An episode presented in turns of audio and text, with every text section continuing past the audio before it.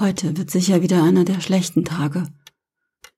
Wenigstens schläft er jetzt noch, da kann er mich noch nicht rumkommandieren. Gestern war ein richtig guter Tag. Ich würde wirklich viel geben, wenn ich wissen könnte, woran das nur liegt. Das muss doch Gründe haben, oder? Gestern war alles wie immer. Die altbewährte Routine. Ich stehe als Erste auf und mache mir erst einmal in Ruhe einen Kaffee in der Küche. Esse in Ruhe eine Scheibe Brot. Manchmal mache ich mir auch ein Müsli. Katharina sagt, es wäre gesund.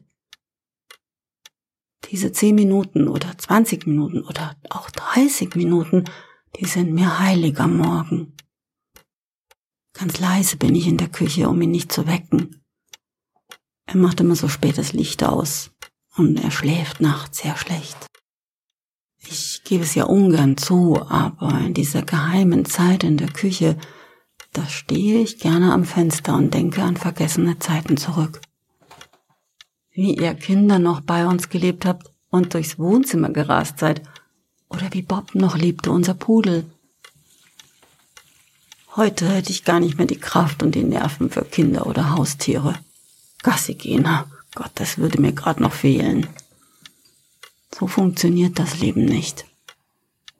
Aber ich gebe zu, ich denke gerne darüber nach, wie es wäre, wieder ein Haustier zu haben. Vielleicht einen Kanarienvogel?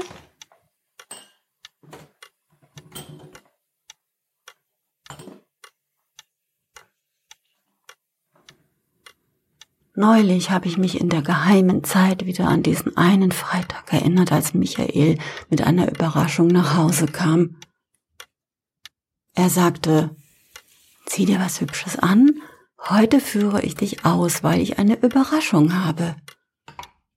Ich lächelte nur und sagte, ich kann mir beim besten Willen nicht vorstellen, dass du mich noch überraschen kannst. Aber das war falsch. Denn eigentlich war das mit dem Ausführen schon eine Überraschung, um ehrlich zu sein. In der Wirtschaft kam er heraus mit der Überraschung. Er hatte sich für die Frührente beworben bei seiner Firma. Damals war das ja noch was richtig Neues. Wenige machten das. Die meisten hatten Angst, als faul zu gelten.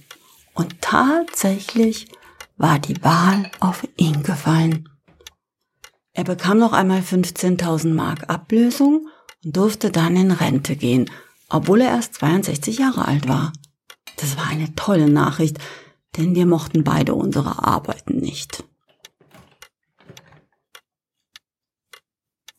Es war, als würde uns Lebenszeit geschenkt. Wir waren dann noch so jung. Ich war damals noch nicht einmal 60. Wir tranken die Flasche Wein zu Ende, bevor wir nach Hause gingen obwohl Michael immer Kopfschmerzen bekam.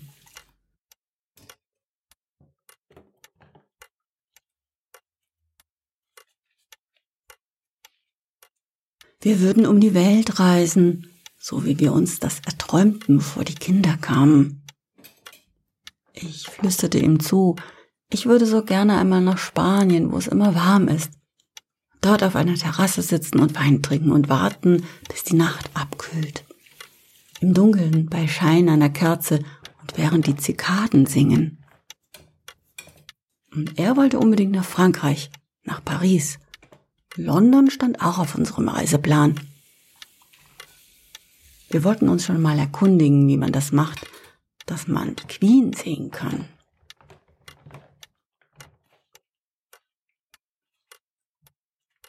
In dieser Nacht machten wir zum ersten Mal seit langer Zeit wieder leidenschaftliche Liebe. Pläne macht man, aber es kommt immer anders, als man plant. Das ist leider auch so eine Altersweisheit. Aber nach Spanien sind wir immerhin gekommen. Aber nicht gleich. Mit der Ablöse bedienten wir noch die Hypothek auf unser Häuschen und mit der Rente hatten wir ja nun eher weniger zum täglichen Leben. Also arbeitete ich noch zwei Jahre Vollzeit und wir legten Geld beiseite, um uns Spanien leisten zu können. Die lebten sehr bescheiden und sparten an allem, sogar an Heizung oder Wasser. Aber wenn die Kinder zu Besuch kamen, dann stellten wir etwas Ordentliches auf den Tisch, damit sie sich keine Sorgen machten. Naja, aber das kam mir eh nicht oft vor. Spanien war zu heiß, muss ich wirklich zugeben. Das war eine Enttäuschung. Es ist das eine, hier im Mistwetter von 40 Grad zu träumen und das andere mit 60 eine Woche bei 40 Grad zu leben. Aber wir hatten es geschafft. Wir hatten die Arbeit überlebt und hatten die Rente vor uns. Wir saßen in Spanien auf einer Terrasse und tranken Wein. Die Zikaden sangen auch wirklich. Und Michael tat so, als würde er vom Rotwein keine Kopfschmerzen bekommen. Wir hatten jeder fast 40 Jahre lang gearbeitet und hatten uns unsere Rente verdient. 40 Jahre lang nebeneinander gekämpft und nicht einmal ans Aufgeben gedacht. Also damals noch nicht, meine ich.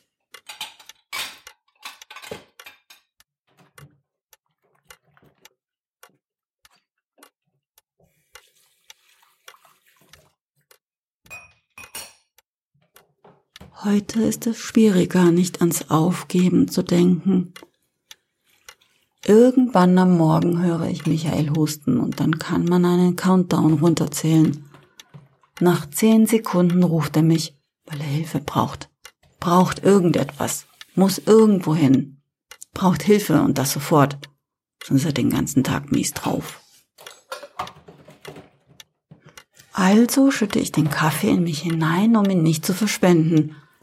Den kalten Kaffee trinke ich nicht und ich weiß, er würde kalt werden, bis ich wieder in die Küche komme tauche also im Schlafzimmer auf.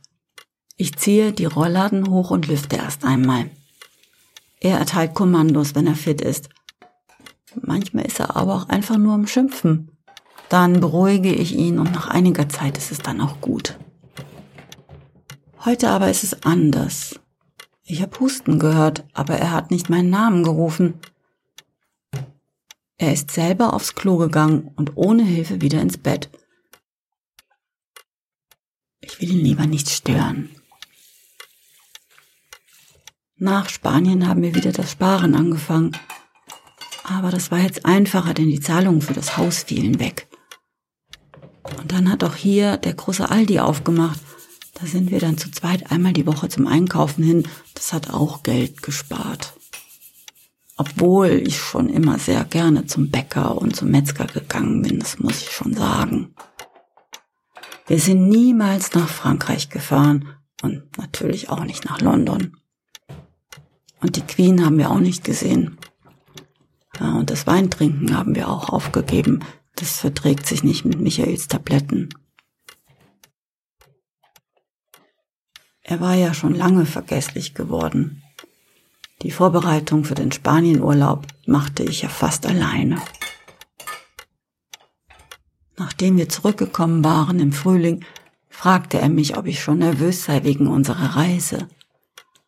Und ich sagte, ja, das wäre ich, aber es würde wohl noch vier Jahre sparen bedeuten, bevor wir nach Frankreich kommen.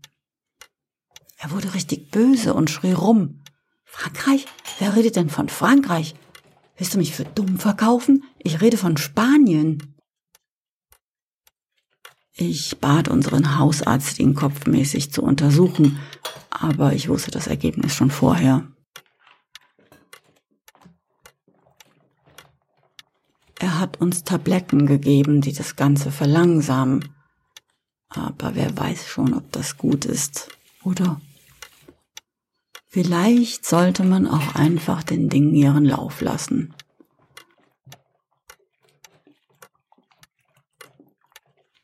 Es ist manchmal sehr anstrengend. Michael ist oft so wütend. Ich muss immer alles, was er will, sofort erledigen, weil er sonst vergisst, was er wollte. Und das macht ihn unglücklich.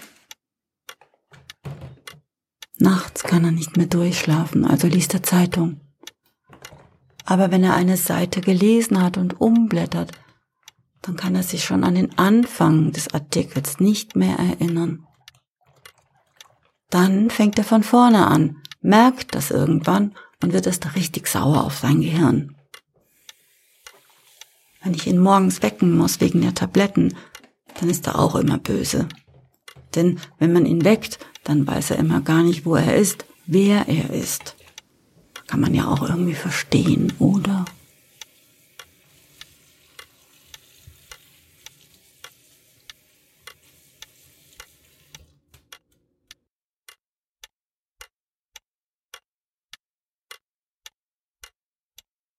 Ich schaue also schließlich doch hoch, obwohl er nicht gerufen hat. Aber es ist ja schon neun Uhr und er mag es nicht, den ganzen Tag zu verschlafen. Schon im Flur höre ich, dass er weint. Es würde also so ein Tag werden. Schlagartig möchte ich dann auch weinen. Irgendwann hören die Antidepressiva immer auf zu wirken. Ich reiße mich zusammen und weine nicht, und gehe ins Schlafzimmer.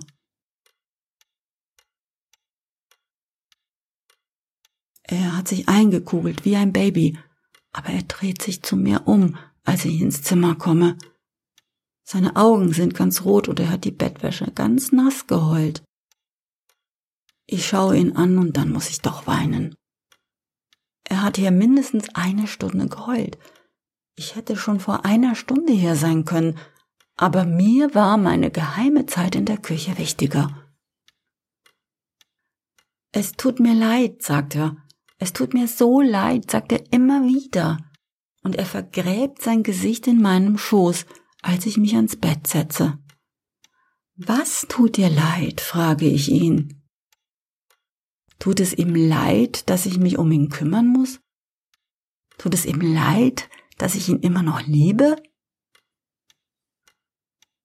Michael beichtet mir, dass er mich betrogen hat.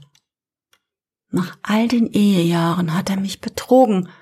Er hatte eine andere Frau, eine junge, kräftige Frau mit blonden Haaren. Er hat alles Geld von der Ablöse genommen und ist mit der jungen, blonden Frau nach Spanien gefahren. Er hat mit ihr die lange Reise gemacht, die wir immer machen wollten. Und er hat ihr zugesehen, wie sie Wein getrunken hat auf einer Terrasse und er hat ihr nicht gesagt, dass er immer Kopfschmerzen bekommt. Und er hat es genossen, sie zu beobachten, weil sie so hübsch war und so jung und so glücklich. Ein kleines Lächeln in den Tränen. Ich streichle ihm über den Kopf und sage ihm, er braucht sich keine Sorgen zu machen. Ich sage ihm, dass ich die blonde junge Frau war. Ich sage ihm, dass er mit mir in den Urlaub gefahren ist. Er ist verwirrt, aber er vertraut mir immer noch. Und er glaubt mir. Und das beruhigt ihn. Er versteht es nicht wirklich, aber er hört mir zu. Ob es wirklich ich gewesen bin, will er wissen. Und ich streiche die dünnen grauen Haare von der nassen Stirn des Mannes, mit dem ich mein Leben verbracht habe. Damals waren sie noch schwarz, und ich sehe die Falten um seine Augen. Lachfalten nennt man die. Die waren schon damals da in Spanien. Fein, aber doch deutlich zu sehen. Jetzt sind es kleine Schluchten und ich flüstere ihm zu. Wir waren das, Michael. Du und ich. Wir haben diese lange Reise miteinander gemacht.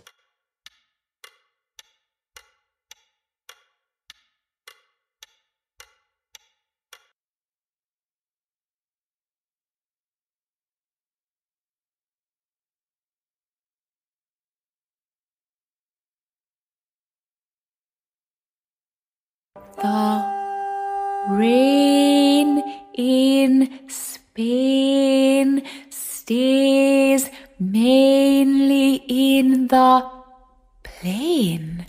What was that? The rain in Spain stays mainly in the plain.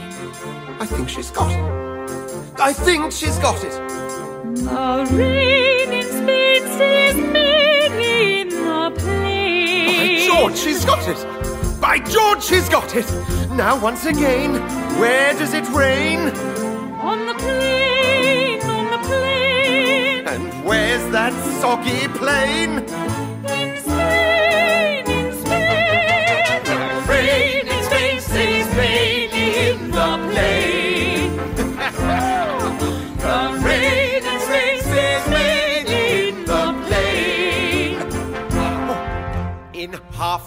Hereford, and Hampshire. Hurricanes hardly happen. How kind of you to let me come. Now, once again, where does it rain? On the plain, on the plain. And where's that blasted plain?